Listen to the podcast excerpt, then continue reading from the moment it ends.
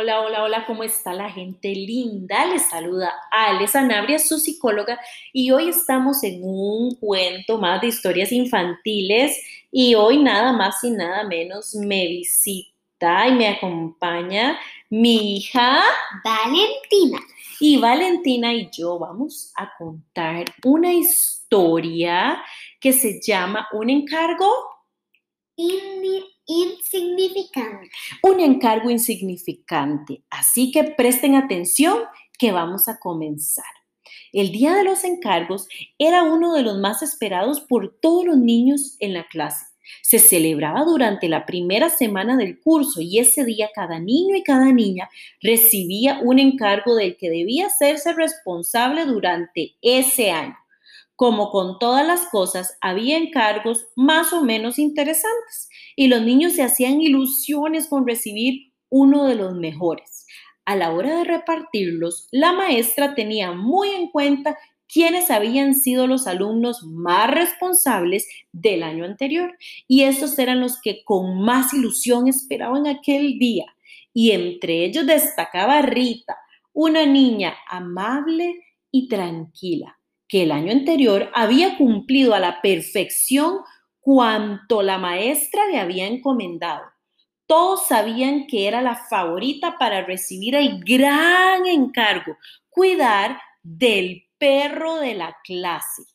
Ok, pero aquel año la sorpresa fue mayúscula. Cada uno recibió alguno de los encargos habituales, como preparar los libros o la radio para las clases, avisar de la hora, limpiar la pizarra o cuidar alguna de las mascotas.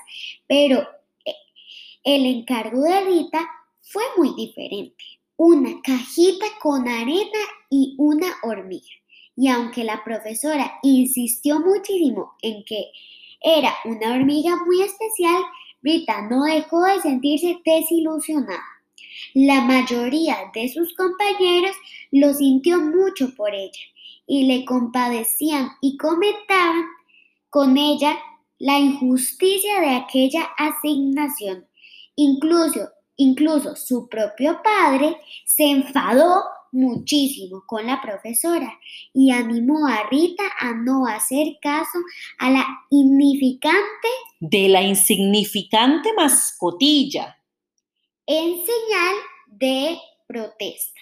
Pero Rita, que quería mucho a su profesora, prefería mostrarle su error haciendo algo especial con aquel encargo tan poco interesante.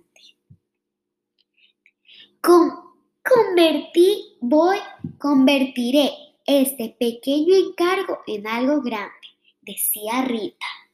Así que Rita investigó sobre su hormiga aprendió sobre las distintas especies y estudió todo lo referente a sus hábitats y costumbres y adaptó su pequeña cajita para que fuera perfecta.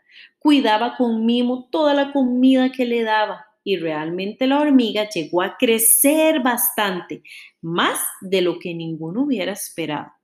Un día de primavera, mientras estaban en el aula, se abrió la puerta y apareció un señor con aspecto de ser alguien importante.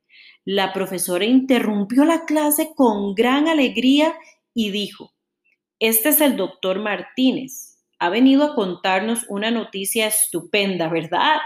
Efectivamente, hoy se han publicado los resultados del concurso y esta clase ha sido seleccionada para acompañarme este verano a un viaje por la selva tropical donde investigaremos todo tipo de insectos. De entre todas las escuelas de la región, sin duda, es aquí donde mejor habéis sabido cuidar la delicada hormiga gigante que se os encomendó. Felicidades, seréis unos ayudantes estupendos. Ese día fue fiesta y alegría en el colegio. Todos felicitaban a la maestra por su idea de apuntarles al concurso y a Rita por haber sido tan paciente y responsable. Muchos aprendieron que para recibir las tareas más importantes hay que saber ser responsable, con las más pequeñas, pero sin duda la que más disfrutó fue Rita, que repetía para, para sus adentros, convertiré ese pequeño encargo en algo muy, muy grande. ¡Wow, Valentina! ¡Qué cuento más importante! Vean, chicos que están escuchando esta historia, qué importante es hacer lo que se nos pide con una buena actitud. Valentina, ¿te gustó el cuento? Estuvo muy, muy lindo. me. ¿Aprendiste? Claro. Ok, qué dicha y esperamos que ustedes también hayan aprendido. Si les gustó este cuento, por favor compartan este podcast con sus amigos, sus primos, sus compañeros, para que todos aprendamos que lo que se nos pide, hacerlo con la mejor actitud. Nos escuchamos en otro episodio. Chao. Chao chicos, bye.